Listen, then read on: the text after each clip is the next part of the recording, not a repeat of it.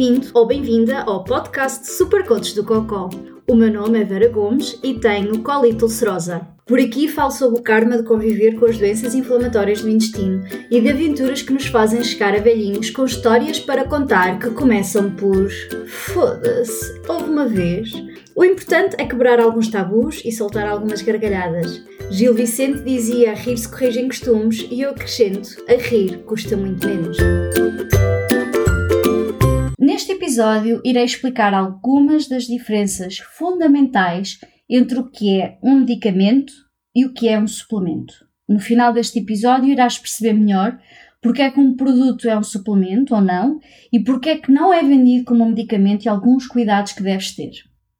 Todos já dissemos a alguém, ou já ouvimos, que se calhar devias tomar mais vitaminas.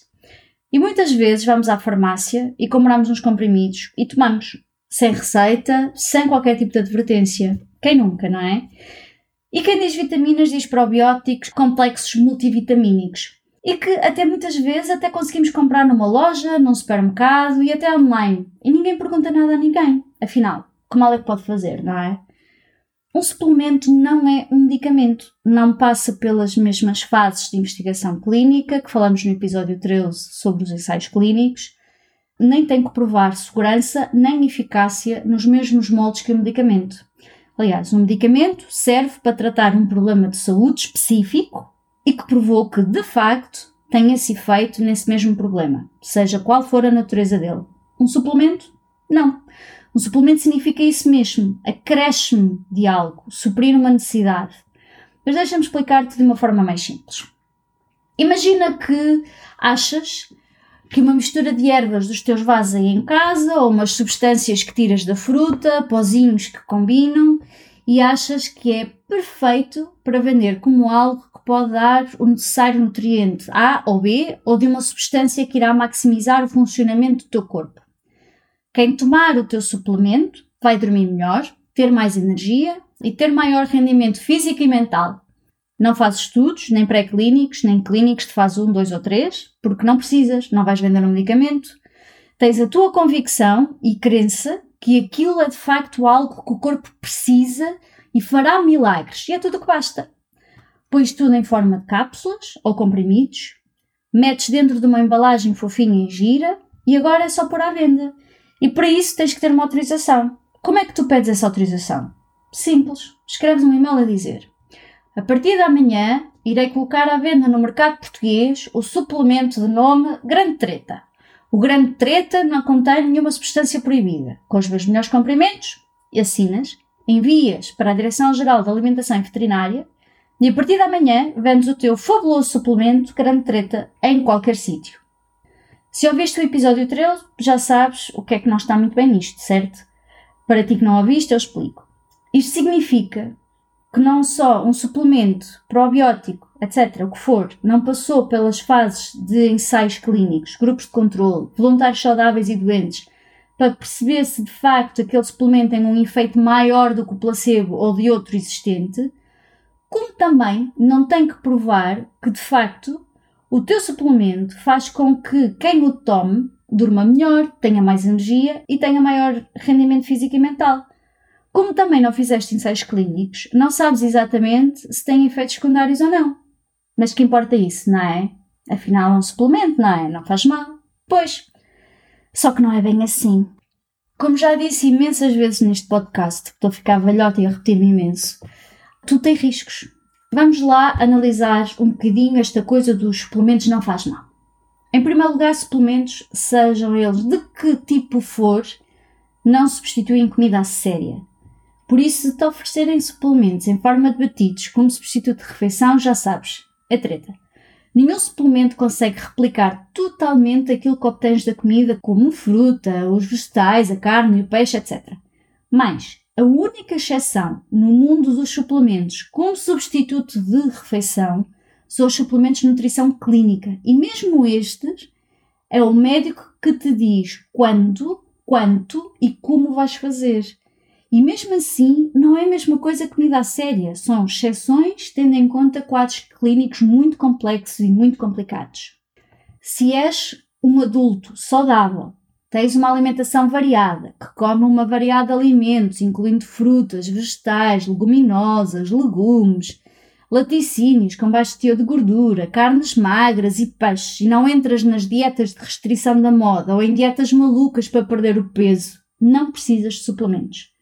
Os suplementos, ou alimentos fortificados, como aqueles produtos no supermercado que dizem assim em letras garrafais, rica em cálcio ou vitamina D, podem ser aconselhados se tiveres alguma condição médica que interfira com a absorção de nutrientes, se estás a ficar velhote, se estás a tentar engravidar, etc.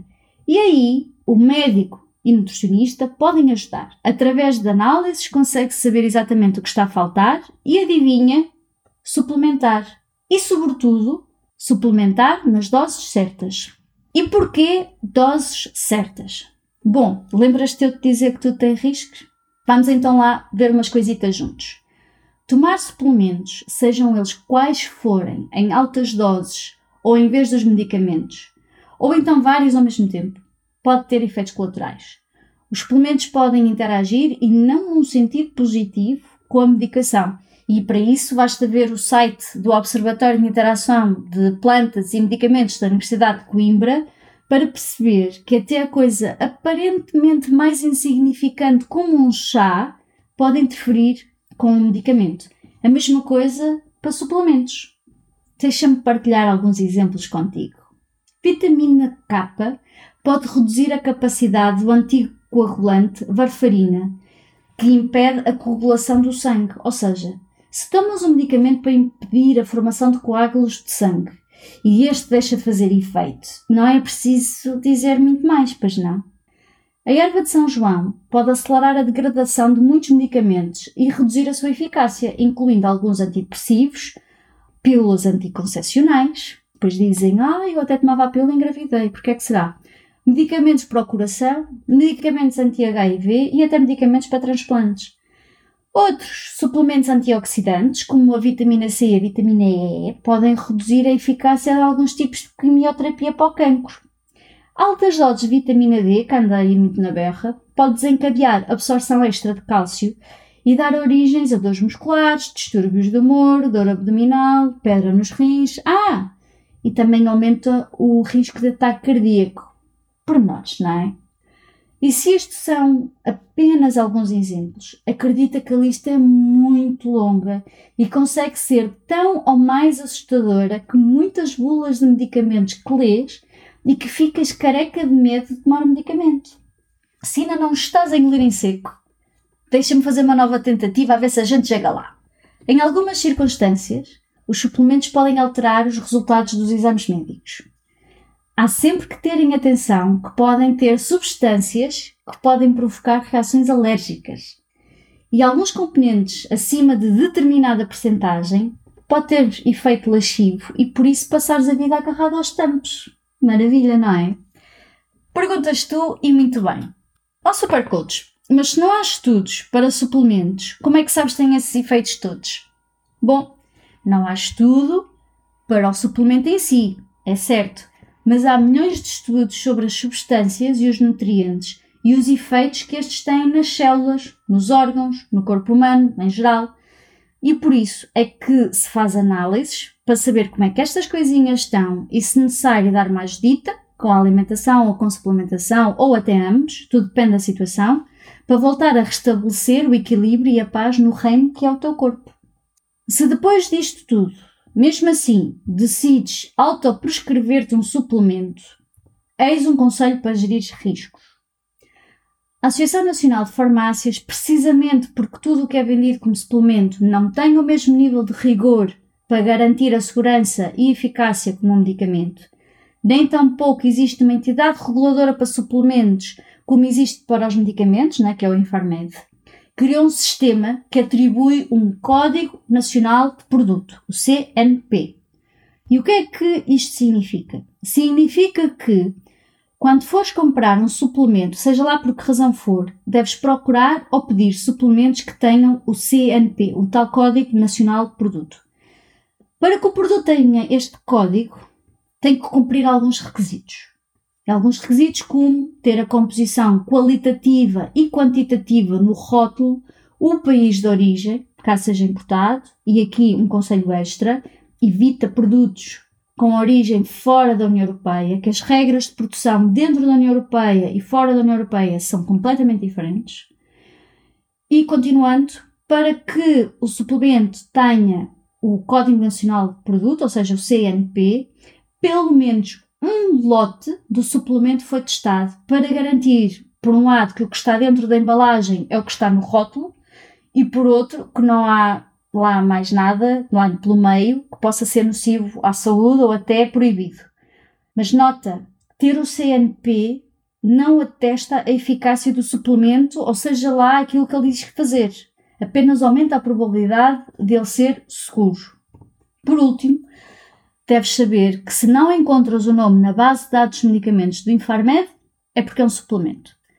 Se não é um medicamento, é porque não passou pelas fases dos ensaios clínicos ou se passou por lá, não as passou com sucesso. Ou seja, não conseguiu provar a eficácia que de facto trata ou cura isto ou aquilo. Queres exemplos? Tudo o que compras, mesmo que diretamente a terapeutas, no âmbito das terapias não convencionais, sejam chás, comprimidos, xaropes, cápsulas, o que for, cai nisto. Tudo que compras a indivíduos que são revendedores de produtos, sejam eles sumos, cápsulas, comprimidos, batidos, o que for, é tudo vendido sobre a forma legal de suplemento, porque não têm ou porque não conseguem cumprir os requisitos necessários para serem considerados medicamentos. E entre estes requisitos está precisamente a eficácia, o nível de eficácia para aquilo que eles dizem tratar ou curar. Por isso, sempre que consumires um destes produtos, pensa neste episódio e se queres colocar o teu dinheiro e saúde na aposta do cavalo que tem maior probabilidade de ganhar, ou seja, os teus medicamentos, ou naquele cavalo super popular e que muita gente diz que, na sua opinião e crença, é o melhor. A escolha é sempre tua. Foda-se, uma vez! Eu, como toda e qualquer outra pessoa com doença crónica, tenho fases de desespero. Desespero porque simplesmente queremos algo que nos ajude a recuperar a nossa vida e a nossa qualidade de vida. A qualidade de vida que outrora tivemos é perfeitamente compreensível e natural. E eu não vou contar a minha história, mas vou contar a história de um e-mail que recebi. Então, há uns valentes meses, recebi um e-mail de uma pessoa que me contactava a propósito de um texto que eu escrevi, precisamente sobre um produto vendido como suplemento, milagroso na boca de quem o vende, claro, mas que na verdade um copo de água ajudava muito mais e, obviamente, muito mais barato. Então, a pessoa em questão dizia-me que a mulher tinha sido diagnosticada com cancro, já numa fase avançada, e que seria necessário começar a quimioterapia rapidamente mas que tinham sido abordados por um indivíduo que vendia esse tipo de suplementos. O indivíduo garantiu, e repito, garantiu, que os produtos que vendia curavam cancro. Custo mensal? Cerca de 3 mil euros por mês. Este tipo de discurso, o apresentarem pessoas a dizer que tomaram estes suplementos ou aqueles e que ficaram muito melhor e olhá-las agora ali prontinhas para as curvas, são técnicas usuais de vendas nestes esquemas. Asseguro-te que não passam disto promessas vãs e a exploração do desespero alheio. Eu não culpo quem procura uma solução, porque percebo, porque já passei por isso, porque é o desespero.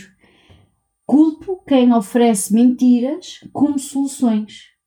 Por isso, o meu conselho é: nem tudo o que reluz é ouro. Desconfia de soluções milagrosas.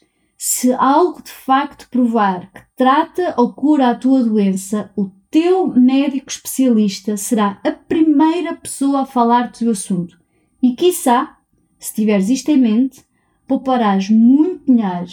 Dinheiro esse que eu, em tempos, deitei janela fora. Se gostaste do que eu viste ou achaste interessante, se esboçaste um sorriso ou soltaste uma gargalhada, então está na hora de seguir os desígnios do Buda e faz uma review. Até para a semana e que Buda do Cocó esteja contigo!